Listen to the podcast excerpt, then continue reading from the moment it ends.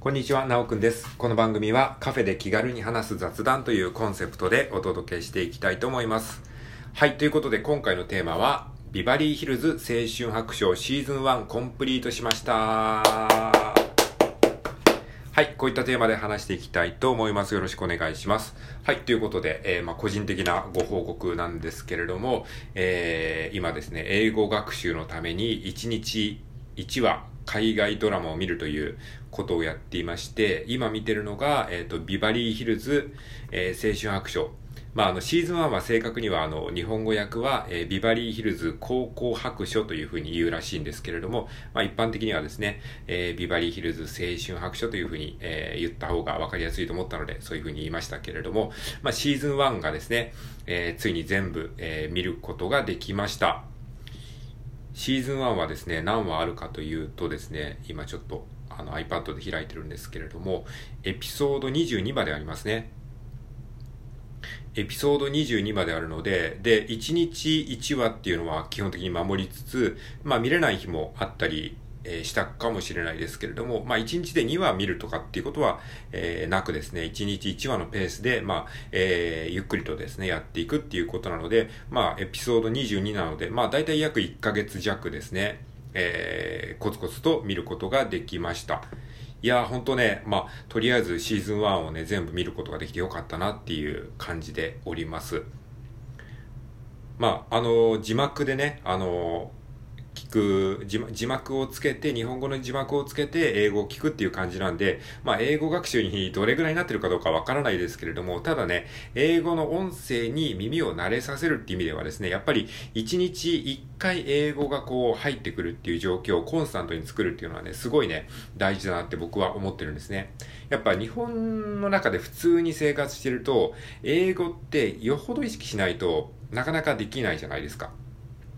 気がついたら1ヶ月全く英語に触れてなかったっていうことも全然あり得るわけで、なぜなら日本の日常に、日本の生活の日常に英語ってほとんどないからなんですよね。まあ、最近はね、確かにそのなんか駅のアナウンスとかで、たまにこう日本語の後に英語で、こう、アナウンスが流れたりとか、多少ちょっとね、グローバル化してきたとは言いつつもね、とはいえね、やっぱりまだまだ、あの、日常で英語に触れる機会っていうのはないので、あんまりないのでね。だからこう、まあ30分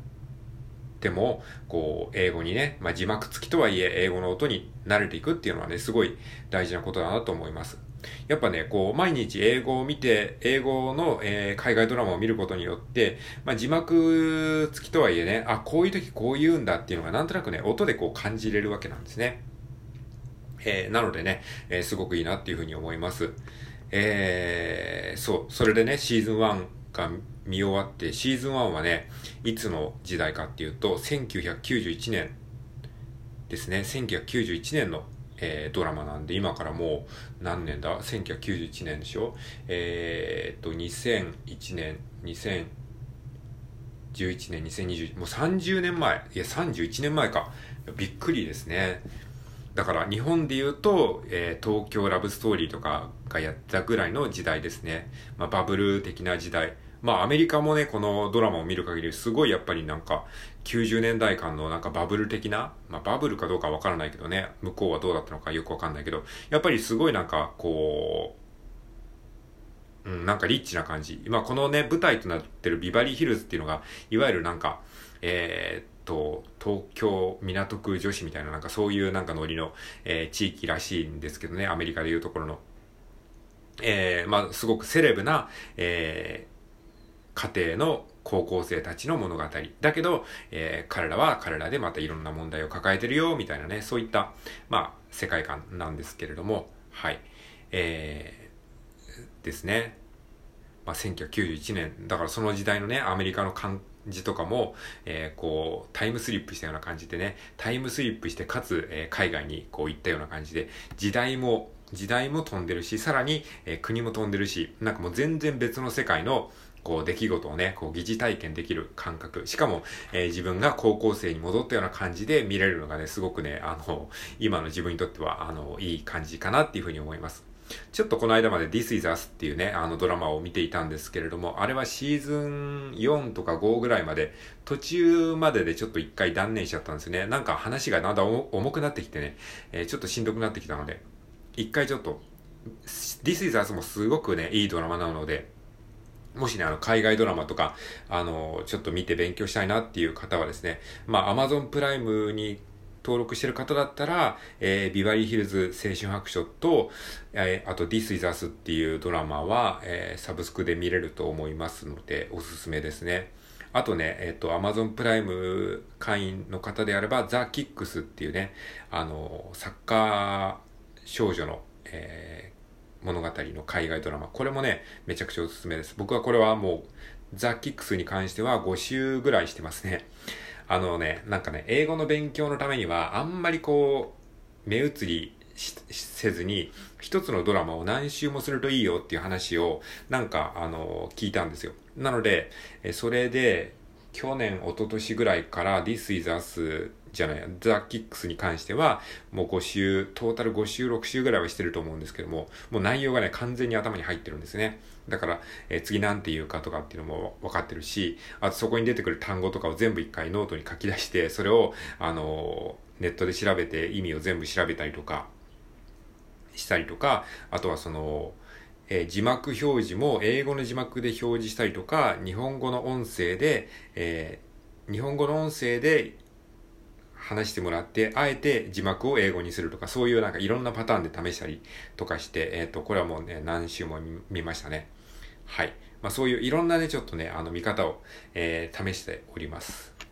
で、えー、ビバリーヒルズ青春白書、え、はですね、今、シーズン1が終わったので、昨日からですね、シーズン2をですね、見始めましたね。で、シーズン2になるとね、なんかね、こう、シーズン1で成功したからかわかんないですけど、オープニングとかの感じがすごいね、豪華になってますね。なんか、売れたドラマの、こう、一歩目を踏み出したみたいな感じ。なんか、エピソード、シーズン1はちょっとまだ手探り感があるんだけど、シーズン2になるとキャラがそれぞれ固まってきたっていう感じで、なんか、で、オープニングの映像とかも、えー、ちょっとかっこよくなって、こう、お金かかってるなっていうか、なんかそんな感じがしましたね。で、あの、なんか、えー、ディラン・マッケイが出てくる時のテーマ曲、あの、ナタキタケシさんがコントでやってた時のディラン・マッケイの、あの、テーマ曲があるんですけども、ダダダダ、ダダダダっていう、あの曲がシーズン2から出てくるみたいですね。シーズン1の、えー、曲ってなんか違う曲だったんですけども、シーズン2からそのなんかリフが出てくるので、あ、なんかこれのこと言ってたのかっていうのがね、ちょっと繋がりましたね。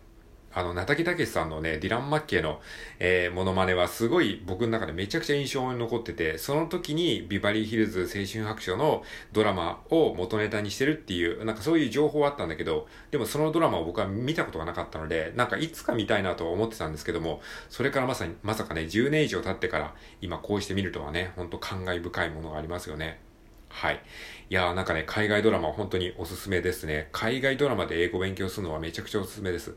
あのー、まあ、映画とかでもいいんですけども、映画っていうのはやっぱりね、一本見たらそれで終わっちゃうじゃないですか。で、一本2時間ぐらいだし、ちょっと、えー、見るのめんどくさいじゃないですか。でもね、海外ドラマだったら、あの、1エピソード30分から、まあ、4、長くて45分ぐらいでしょ？だからまあ1時間弱ですよね。まあ45分ぐらい